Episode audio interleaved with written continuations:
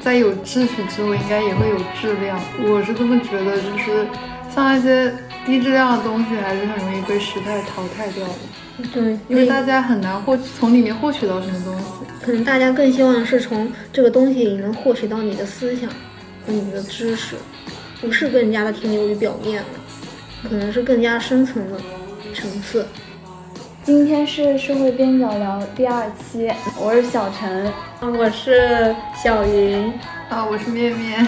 今天想探讨的话题是学习有没有用。我的灵感来源是最近的抖音热点，孔乙己的长衫该不该脱？孔乙己是旧社会一位落魄的文人，空有一肚子的知识，却穷困潦倒。前段时间，央视借孔乙己告诫年轻人，找工作要放下身段。孔乙己之所以失败，就是因为不能脱下长衫。包括路遥在《平凡的世界》里写道：“你读了很多书，知道了村子里以外有个大世界。你如果不知道，你就可以像村子里的人一样结婚生子，成为出色的庄稼人。可你知道太多了，思考的太多了。”才会有这种不被周围人所理解的苦恼，嗯，进而让我思考到底该不该读书？读书是每个人一定要走的道路吗？今天想分享两个例子，第一个例子是我身边的一个男生，之前有一句话就是说，不读大学就是会一个很让人后悔的事情，是我身边一个没有读过大学的例子。他是读专科吗？还是说？他压根就是没有选择这种高等教育了，他就是高中的时候就休学了，然后他就没有去读大学。啊，然后他当时高中休学了之后，做的第一份工作是主播，直播的那种主播，游戏类，就聊天的那种类型。嗯嗯嗯。哦，他当时主播一个月工资就是一万多块钱，还赚挺多的。然后第二个月的时候就可以给自己。买 iPhone 手机，然后当时也请我吃饭，我还觉得这个人挺厉害的，就是没有读大学，还可以自己就是赚了这么多收入，也能养活自己这种感觉。那现在怎么样了？他现在还做主播吗？他现在不做主播了，他现在那个继续教育学院的招生班。啊，我就是挺羡慕他的，他当时就辞去了主播的工作之后。我我当时还在想，他其实主播赚的也挺多的，他没有必要去找第二个工作，但是他还是辞去主播工作，他觉得主播是一个青春饭嘛。我觉得他能意识到这个问题也是挺好的呀。是的，然后他去做招生班之后，他现在有一个团队，前几年他自己给自己买了一台车，那挺好的呀。就是他。在高中时候，他其实已经实现了不需要靠父母就可以自己养活自己的这种生活。他没有读大学，但是他一样有精彩的人生这种感觉。嗯，而且他每年还会跟他的团队去旅游嘛，因为招生就九月份才要招生嘛，只有那段时间前后才忙。年底的时候，他其实招生就是淡季了，不是很忙，他们就会团队去组织旅行啊，自己拿了工资去的。因为他们工资也挺高的。那他有跟你说过，就是学习这方面，就比如说他可能有点后悔，他没有去体验这个时光，或者是说他觉得他现在想要提升自己，但他想要提升的是他内在的一种内核。他虽然没有跟我提起过，但是我觉得他应该是有一点后悔的，因为他经常在朋友圈。就是发那种有些还是挺有用的、上价值的话，嗯，我觉得他应该是会有一点遗憾的，但是他没有找我，就是讲过，应应该可能也觉得这种也不太好讲嘛。也确实，那个应该是很心里的话，对对，他应该也不会突然来找我讲这种东西。嗯嗯，我想分享的第二个例子是，二零零三年一则北大毕业生沦为街头卖猪肉的屠夫的新闻报道，让。读书无用论成为社会争议的话题。嗯，是好像这个话题特别火。是的，他其实是被分配了一个语文教师的工作啊，他比较心高气傲，他不想做那个教师岗位，所以他就没有选择。他是被一位记者发现，我采访他，一夜之间就火起来了。他是生活所迫啊。我就是想问你们的问题是：你们觉得学习有用吗？或者是觉得学历更重要，还是能力更重要？我觉得学习是有用的，但是我指的学习，它更多的是内在的一种自我满足。就比如说你前面你第一个例子，你那个朋友，他在高中的时候选择辍学去做他别的事情，然后到现在，虽然说他可能从他的一些朋友圈的那些话语能够感受到他可能稍微有点后悔，但是他就是也不一定说一定要去上课什么，他可以就多多看看书，去充沛他自己的一个内心的那种。世界，我觉得是 OK 的。当下那个时间段，他选择说这个书我念不下去了，可能只是他不喜欢去考试，他不喜欢这方面的一些知识内容。对他来说，他可能会更加喜欢去念些历史，可能是那种比较偏科的那些孩子，可能他就真的是不太适合或者是什么的。我觉得这个念书还是蛮重要的，因为他首先可以去锻炼一个人，他可以去锻炼一个人内心的一个心境。就类似于修心吧。前段时间我不是在看《守护解放西》吗？嗯，它其实里面有很多那种十几岁的孩子，他们被那些警察给逮到局子里面的时候，一个个都是那种状态，就是压根就不让人感觉他是一个那个年龄段的孩子。你去。社会上不管说是去磨砺还是干什么，你可能说好听点是磨砺，但是你说难听点，你就是你这个年龄段的孩子，你到社会上你被那些风气给沾染，然后沾染完之后，你本来是一个非常干净的白纸，结果你变成了那个样子。我觉得在高中辍学可能是你的某一个选择，但是你初中的时候，我觉得是一个价值观形成的一个过程。我觉得在价值观还没有形成之前，还是不要选择说去离开校园。我觉得在有价值观之后，你再去。选择离开校园可能是你的一个选择。他们当时就是 被抓到警察局之后，就因为你没有念特别多的书，导致你可能对某一些法律上的问题之后你是个盲区。你变成法盲之后，你做你以为你正确的事情，然后你被逮进去，你就觉得你自己很无辜，但你其实就是接触了法律，你触碰了它，这就比较可怜。但是他们说无知者无罪。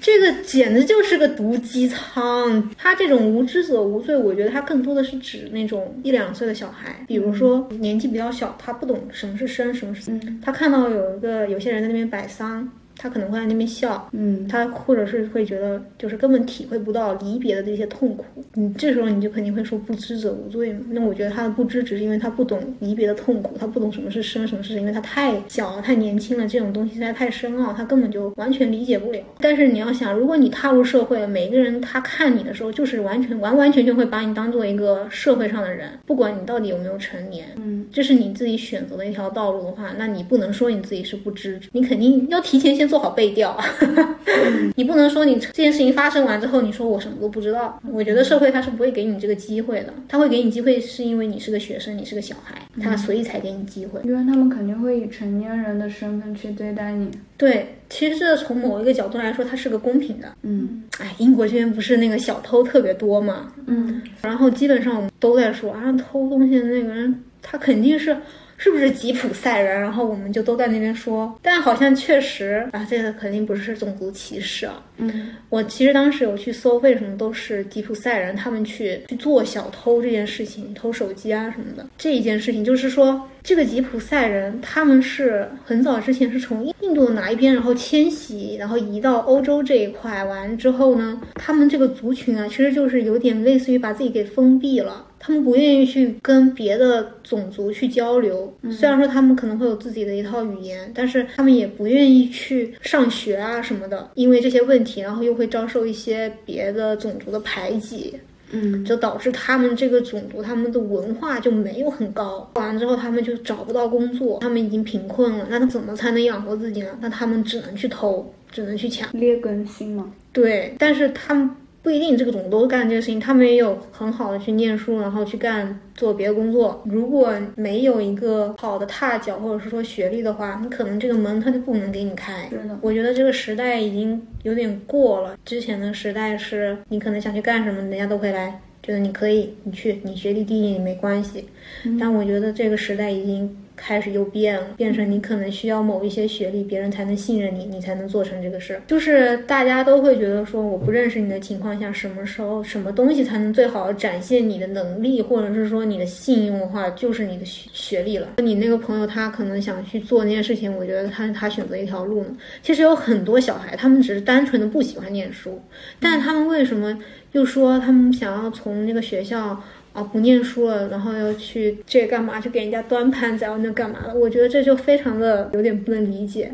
嗯，就是你说你那个朋友他可能辍学，他说他以后想要干这个，这可能就是他已经有了一个目标了。但是很多小朋友他们不想念书，是因为他们单纯的不喜欢，他们根本不知道自己以后要做什么。我觉得在不知道自己以后要做什么的时候，我觉得你就去念书。学校它就是在你。十八岁之前，或者是说成年之前，给你一个最好的一个保护你的一个场所吧，也是你在这个时间段内，你可以寻找到你以后想要去做什么的一条捷径，或者是说便捷的一条路。他会给你更多的一些选择，不是说你选择不念书完之后，你到外面你被那些社会沾染，你发现你只能赚钱，你可能没有时间去干你更想要干的那些爱好。就是这个孔乙己的长衫，我觉得如果有了一个很好的跳板，如果你愿意脱的话，其实向下走是很方便的。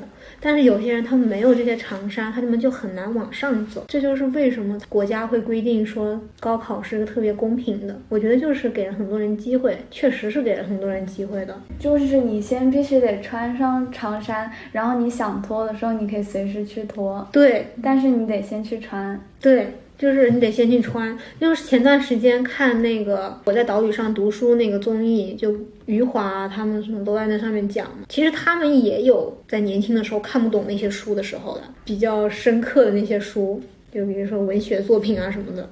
嗯，他们当时也看不懂的，但他们可能就是有那方面的天赋，他们就继续往下看了。虽然说他们看不懂。嗯，但是他们翻到了以前想要看那些书完之后，他翻开就发现我居然能体会到上这本书上他写的这个内容，他到底为什么会是这个样子？就有一天我刷抖音，然后我就看见有一个人，他就翻到小学一二年级的课本，他就说这个课本上面有一篇就是讲说为什么时间过得那么快，我压根就不记得有这篇文章了，但是他当时。把那篇文章念出来之后，我就完完的、完完全全的理解。我甚至觉得这篇文章他写的非常好。但以前咱们去念书的时候，不都有写说，你念完这篇文章之后，你全文通读、全文背诵、全文默写，压根不懂，你甚至还在唾弃他。他凭什么要全文默写？这有什么用？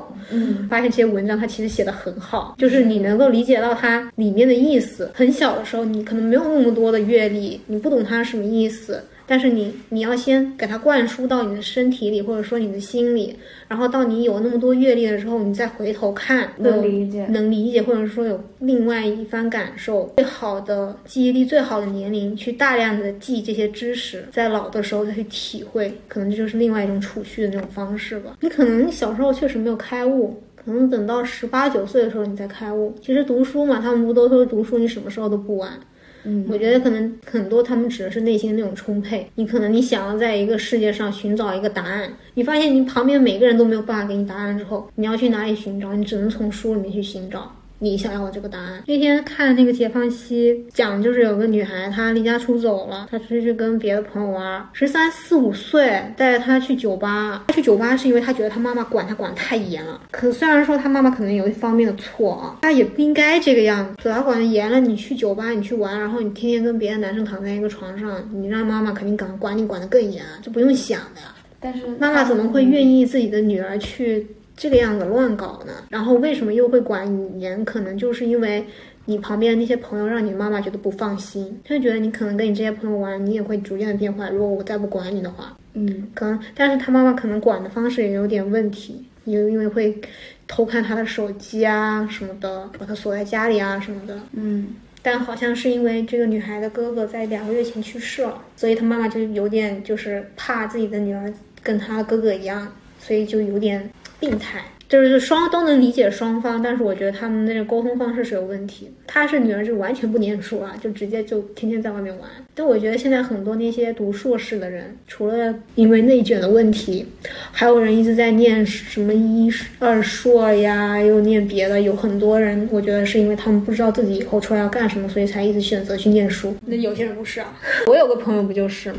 我觉得他就是有点迷茫，他不知道。以后到底要干什么？所以他选择来念书。嗯，我觉得念书可能也有一部分就是就是帮助你去寻找一些你可能想要走的道路。今天看那个《守护解放西》的时候，有一个人，哦，好气啊！他家暴，然后他说他自己是什么什么大学什么理科的什么高材生，然后结果到后面调查出来全部都是骗人的。他觉得他那个不算故意杀人，他们就说你这个判的是杀人未遂，就是你有这个计划。然后那个人都不知道有这种，然后呢他就问这要判多久？那人跟他说三年到十年，他就很意外，他就觉得他不应该被判，嗯，这不就得念点书吗？这时候，然后这时候，我想的是，就是读书应该就是帮人找一个自己真正喜欢，然后可以有所发展的那种道路吧。虽然说很多人在比较早会选择现在不读书，他们可能会去工作。但是真的是，如果人意识到自己还有需要发展的话，他们还是会去找各种方法。像有些人是不读书了之后也再也没有机会了，他们可能就看书来充实自己嘛。哦，他们还有一些那种成人高考嘛？对，他们会选择成人高考的方式。是的，我就是想说这个英国其实体制蛮神奇的，大家不管到了多少岁，大家都是还可以去申请自己想要读的学校，然后凭借自己有的一些经验和一些能力吧，然后再去申请自己需要的院校。我觉得这点还是挺人性化的。国内的话就是成人高考嘛，过自招一些方式也是在进行读书这样一个流程。不过我觉得英国还蛮人性化的，就是你可以选择说你。需要学到什么，然后你去准备你需要的这门学科的一些专业知识，它是有点像是以技能型来进行发展的吧？我感觉他们高中跟大学是完全分开的两个，是没有硬性要求到每个人都得去念大学，但是他们可能每个人都念了高中，然后大学可能是他们其中的一个选择。之前我们不是分组吗？我是当时在 D 班嘛。嗯，就是呃随机分配啊，不是说什么不好，随机分配 分到 D 班。然后当时我我们班里面有一个男生，他他是二十六岁，我我们当然是后来老师随便问的时候才知道，他就做厨师做了很多年。然后他最近几年他对艺术很感兴趣，然后他后来才来申请的我们学校。他在涂鸦方面非常的厉害，而且就是。有时候做一些在课上的那种 workshop 嘛，就是临时做一种做一些那种比较有创意的小东西，他每次的创意点也都非常好。就是这边就是没有在 push 我们，就是大家可以以一种很放松的姿态去选择自己是不是有需要去读这个书，或者是是不是想要读这个书的一个状态。我忽然间记起来之前跟老师聊的时候，嗯，就跟他说我想要申请硕士。他就跟我说：“你申请硕士的原因是因为你觉得你的技能不够吗？”他就建议我去外面再工作几年，然后回来。不行啊，国内好卷啊！我真的是有时候感觉不是因为我我喜欢念书，只是因为他们都在念，我也没有办法了，我只能继续念。是的，嗯，但是我有时候也挺羡慕那些人能够放弃念书的这个机会的，当然仅限高中阶段。如果再年轻低一点的话，我可能不太行。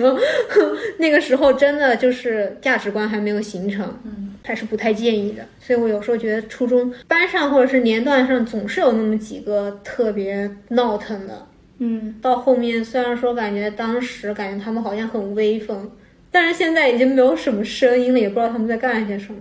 突然间记起来，就是前段时间看那个抖音，然后有一个博主，他在哔哩哔哩上也有，叫这个月，就是有一个学生在问他说，读书好累啊，我不想念书。然后那个那个博主就劝他，就跟他说，这个书你还是得继续念。我觉得可能在。家庭方面没有特别好的支撑的情况下，念书确实是一个最好的出路了。互联网刚开始兴起的时候，大家都用互联网来赚钱，嗯，感觉好像什么人上互联网都能赚很大一盆的钱回家，嗯，然后这个时候就会非常的乱。魑魅魍魉什么都有。就比如说很早之前那个娱乐圈，感觉什么人都能去做明星，群魔乱舞。虽然说他们都赚到钱，但我觉得这些钱其实是快钱，嗯，你不能长久。但是你到这段时间。慢慢慢慢玩过完之后，你会发现这个东西它慢慢慢慢的变得有秩序了。嗯，但它变有秩序完之后，来控制这个秩序的人是拥拥有这些学识或者是说拥有这个能力的人，他才能去控制。那像之前那些魑魅魍魉，他们掌控不了，他们也意识到了，所以他们才选择去念书。在有秩序之后，应该也会有质量。我是这么觉得，就是像一些低质量的东西，还是很容易被时代淘汰掉的。对，因为大家很难获取从里面获取到什么东西。他可能现在可能大家更希望是从这个东西里能获取到你的思想和你的知识，不是更加的停留于表面了，可能是更加深层的。我就觉得忽然间记起来，以前不就感觉他们都说平面不就是做美工，嗯，谁都可以做平面。嗯，但我现在觉得不是了，已经又变了，就感觉已经慢慢慢慢的有质量了，大家都已经在开始看他内在的想法了，就已经不再是说随随便便一个东西出来，它就是一个好的作品。对，一分耕耘一分收获。嗯，我觉得这话确实没错，这话确实没错。我觉得可能是在温饱还没有彻底的解决之前，他就会想着说，我只能用力气去干活。但是在温饱逐渐处于稳定完之后，就会发现我的内心特别的空洞，需要什么东西来填补。可能这个时候就需要书本来帮你填补了。像之前小红书上，当时有一篇帖子，就是一个女孩子，她应该是小学还是初中吧。因为他对烘焙感兴趣，然后他妈妈就让他没也乐意去研究嘛。他当时就会在家里研究各种面粉和用糖之类的一些不同，他就会对这种东西进行一个探究。当时就是其实也有很多网友在说，这是一种兴趣教育，而不是纯粹的死读书。我觉得这个算是一种技能一种念书，就是我的念书不单是一本书，你可能有个技能，或者说你有个爱好。这也算是你的一种念书的方式。职业学校嘛，对，我抖音刷到了，最近有一个人他在那边做蛋糕，在职业学校，我可羡慕了。他每天下课都有电蛋糕吃，他每天下课都有蛋糕吃，我可羡慕了。我就想起我妹之前有一个，觉得她不是她不念书，她辍学。然后他爸爸就让他去端盘子去了。端盘子完之后，也不知道现在怎么样。他甚至他爸爸还打电话给了他女朋友，让他女朋友去劝他，你不要去想这种方式。他就有点破罐子破摔，他就说读书有什么用啊？读书完了之后出来还不是那个样子吗？可能还是因为那种环境过于压抑。我反正觉得小时候念书的时候，那个环境让我是特别压抑的，因为我感觉我好像必须得到一个结果，我我这个书我才读的有意义。但我可能觉得现在的话，可能得换一种方式想。我读书可能不需要什么结果。那衡水中学那个应该更压抑吧？哦，那个肯定很压抑了。我听说他们都不不洗澡，有时候 就是没有空，就是念书念到没空去洗澡。对啊，在那个去水龙头底下冲一下。太那个，我觉得有点，但是没有办法。我好像他们学校里面有很多学生都是比较偏远的。哦，忽然间记起来，就前段时间。国家表彰的时候，不是就有表彰一个女教师嘛？对，张桂梅，她就是让很多女孩子去念书了，就不说以前的那些农耕思想，女孩子念书没用，然后就把女孩子都接过去念书，觉得她其实挺好。就其实家里到现在都还有一些这种思想，他就觉得女孩子你去那么远的地方干什么？你就在家里待着不就好了？你就在你本地待着。我挺佩服他的，因为我对他印象非常深刻。嗯，然后当时我用的是北京的手机号，北京那个信息那里发了条短信给我，就是佳美她是最美女教师嘛。然后我点开那个短信，我去了解他，然后我泪流满面，太感人了，我太太太伟大了吧！然后后面又被好像是被朗读者颁奖什么的吧，好像是，真的很感人。老师还问我你怎么了，哎天呐，我就有点受不了这种。你拥有了这个学历之后，你可以更容易的走出那个地方。我为什么选择高考？就是我想要离开我的家乡，我想要去外面的世界看一下的，想要看到是外面更大的世界。不是因为我是饱受温饱、饱经风霜，天天为生活在那边想，我第二天我该吃什么，第二天我应该我这个钱我要怎么怎么花，精打细算。我觉得我看世界的时候，我不应该是有这种状态的。我希望我到时候的状态是一个非常轻松的世界去看待这个世界的问题，要不然的话，我觉得我可能会抑郁致死，就会觉得这个世界很烂，然后我可能就会黑化。像那个《三体》的那种。对对对，因为这个世界烂透了。但是感觉他也是经受了高等教育，然后可能是因为人看世界观点不同吧，我觉得这个又扯到了性格方面的问题对，是的，对就是他看到了黑暗面，然后才会觉得这个世界非常的糟糕。嗯感觉跟人的性格也是会有一点关系。嗯但你刚才说的那个事情，让我想到我最近看的那个电视剧叫《人生之路》，嗯，它是路遥的那个人生那个小说改编的。他讲的故事是一个男男生，他在农村嘛，家里很穷，那个年代是八十年代，然后他当时那个县城啊，几乎没有人考得上很好的学校。然后开头的第一幕就是那个校长想让大家能不能今年出一个学生，清华北大吗？还是本一本二啊？就就有点像是那种类型的。嗯正式高考前有一个模考嘛，他考到了第一名，就证明他那个成绩其实是挺好的嘛。然后其实最终考试的时候他是被录取了的，村长的那个官权很大嘛，他是被替代了是吗？对，他就是过分。村长的儿子冒名顶替了。嗯那就导致他不能去上海发展，不能去上海读书。但是他当时并不知道这个事情，是金子总会发光嘛。他最后还是凭借自己的努力到上海有了一个工作，就是安居乐业了。嗯我觉得他还是挺厉害的，就是并不能说读书没有用，也得要有他自己那些知识的积累，他才能发表出那些很好的文章。他包括他一直坚持不懈加努力，他才能最后就是靠自己努力去到了上海。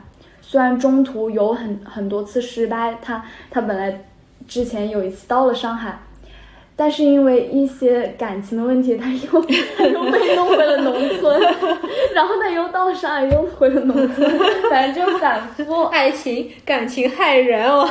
前面那段不是有一个真实故事吗？当时是真的有一个女生被顶替了，哦但是她最后就是因为她没有拿到她的那个教师资格证，她就是打工了，他就是过得也很辛苦，就是真的是直到前前几年才发现这个事情吧。然后那个得利者倒是做了一名小学老师，嗯还活得顺风顺水的，就蛮让人唏嘘的吧。我鸡皮疙瘩都起来了啊，我觉得很可怕。被偷走了人生，对，对，这个能判刑吗？不行吧？不行，只能吊销教师资格证吧，因为他当时那我觉得他应该过得也不差，因为他家里可能还是有点底的。那个女孩子，她其实本身她家里没有不是那么的富有，她不想读了，但她家里人还是说你读书才有出路嘛，所以她当时就努力的在考这个，努力的学。然后另一家就是家里会稍微有钱一些，但是那个孩子就是考教资可能也考不太起来，所以当时就是把名字换了嘛。她就是那一个比较有钱的女孩，最后就去当了老师，另一个女孩子就是没有办法，她就只能打工。嗯，太过分了。是的，然后前几年爆出来之后，她好像又去考了一次吧，好像后面结果还是不行。好像是不行，我其实记得不是很清楚。是打了很多年的工，对，然后后来就是再给他机会说去考，但是好像没有拿到那么好的结果，我记得是，就蛮可怜的。其实他已经考上了，他可以去做一名小学老师对，过上更好的人生，但他后来就是在农村了，应该。唉，我想总结一下今天的话题，学习肯定是有一定作用的。包括我那个高中同学，他只是没有读大学，并不是小学、初中都没有读。读书学习会给自己提供更多的选择权。虽然成功需要一些运气、天赋，背景、人脉等，努力可能只是一个不起眼的条件，但这并不意味着，如果你放弃努力，你就可以拥有其他条件。对于大部分人来说，他们只能努力，别无选择。我们努力是因为想去的地方很远，想要的东西很贵，喜欢的人很优秀，以及天生傲骨。